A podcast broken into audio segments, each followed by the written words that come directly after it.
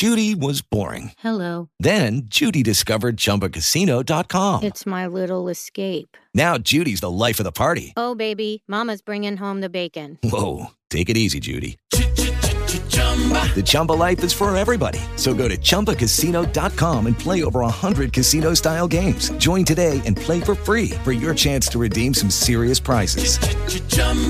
ChumbaCasino.com. No purchase necessary. Void where prohibited by law. 18 plus terms and conditions apply. See website for details. Bonjour à tous et à toutes et bienvenue sur MLS Africa Plus.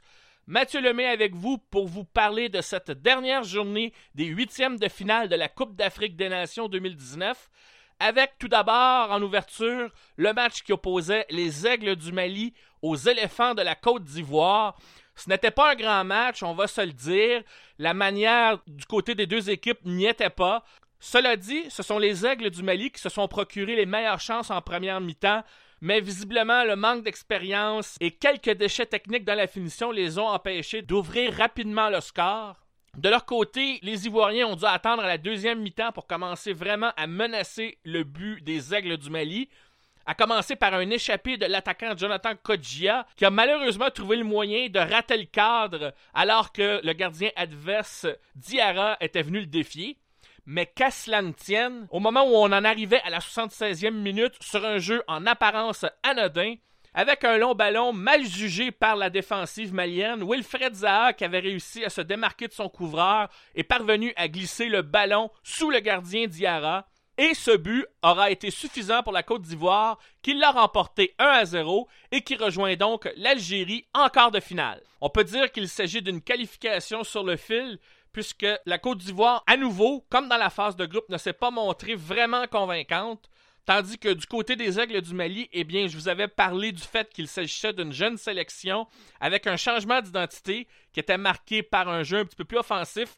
Malheureusement, le dernier geste n'était pas là face aux Ivoiriens qui, même s'ils n'ont pas proposé grand-chose, ont simplement fait preuve d'un petit peu plus de réalisme pour aller chercher un résultat. Espérons que du côté du Mali, cette défaite servira d'apprentissage pour poursuivre dans sa progression afin qu'il revienne beaucoup plus fort lors de la prochaine Cannes en 2021. Le dernier match de ces huitièmes de finale de la Cannes 2019 opposait la Tunisie au Ghana. La Tunisie qui, pour le moment, en phase de poule, n'avait pas du tout convaincu avec trois matchs nuls, avec entre autres deux bivus de la part de leurs deux gardiens. Tandis que du côté du Ghana, on avait réussi à montrer un petit peu plus de choses, même si on était loin de l'époque où le Ghana était nettement plus dominant sur le continent africain il y a à peu près une dizaine d'années. Ça aurait été un match plein de suspense, alors que le Ghana avait très bien amorcé la rencontre, multipliant les chances de marquer, mais Hassan, qui était dans les buts, avait réussi quand même à faire le boulot, sans faire de gaffe cette fois.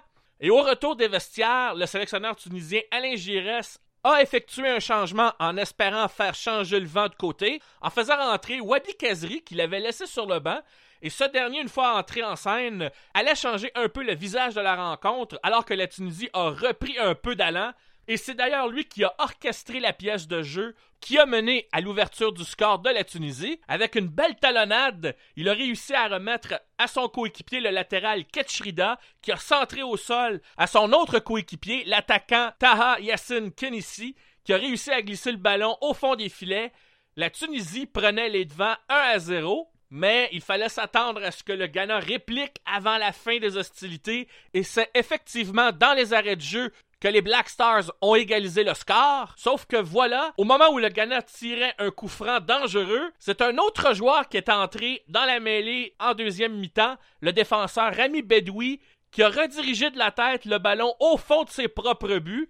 Un but contre son camp où à ce moment-là, on se disait, ça y est, la Tunisie s'est encore tirée dans le pied et que ce seraient les Black Stars qui iraient chercher le résultat.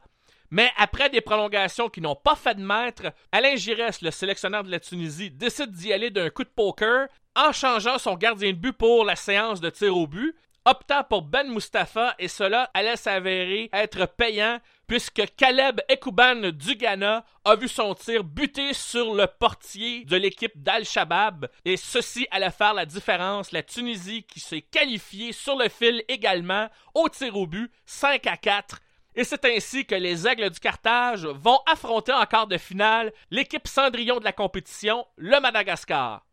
Alors, si nous récapitulons le programme de ces quarts de finale qui commenceront mercredi, nous avons d'abord le Sénégal qui sera opposé au Bénin, suivi ensuite du Nigeria qui affrontera l'Afrique du Sud, et le lendemain, le jeudi, la Côte d'Ivoire sera opposée à l'Algérie et ensuite le Madagascar fera face à la Tunisie. Juste avant de vous quitter, quelques brèves nouvelles. Tout d'abord, le sélectionneur de l'Ouganda, Sébastien de Sabre, a quitté son poste. Ce dernier en a décidé ainsi avec le consentement mutuel de sa fédération. Rappelons que Sébastien de Sabre a réussi à qualifier l'équipe pour la Coupe d'Afrique des Nations et à lui faire passer le premier tour pour la première fois depuis 1978. Il aura donc réussi à faire progresser la sélection des grues alors on va espérer que son successeur lui fasse franchir une nouvelle étape. Ensuite, sans surprise, le sélectionneur de l'Égypte, Javier Aguirre, a été limogé de son poste suite au cuisant échec des Pharaons face à l'Afrique du Sud en huitième de finale. Mais celui qui l'a limogé, soit le président de la Fédération égyptienne, Ani Abourida, a également pris la décision de quitter son poste en donnant sa démission Bref, deux têtes tombées suite à cet échec des Pharaons devant leurs partisans en Égypte, ce qui veut dire que la sélection vient d'entrer dans une phase de remise en question. Il reste à déterminer qui sera le nouveau président de la fédération et qui sera le nouveau sélectionneur pour connaître la direction que prendra l'équipe nationale égyptienne. Voilà qui conclut donc cette dernière journée des huitièmes de finale de la Coupe d'Afrique des Nations 2019. Ici Mathieu Lemay qui vous dit au revoir et à mercredi. Hello, it is Ryan, and we could all use an extra bright spot in our day, couldn't we? Just to make up for things like sitting in traffic, doing the dishes, counting your steps, you know, all the mundane stuff. That is why I'm such a big fan of Chumba Casino. Chumba Casino has all your favorite social casino style games that you can play for free anytime, anywhere with daily bonuses. That should brighten your day a little. Actually, a lot. So sign up now at chumbacasino.com. That's chumbacasino.com. No purchase necessary. Group. Void were prohibited by law. See terms and conditions. 18 plus.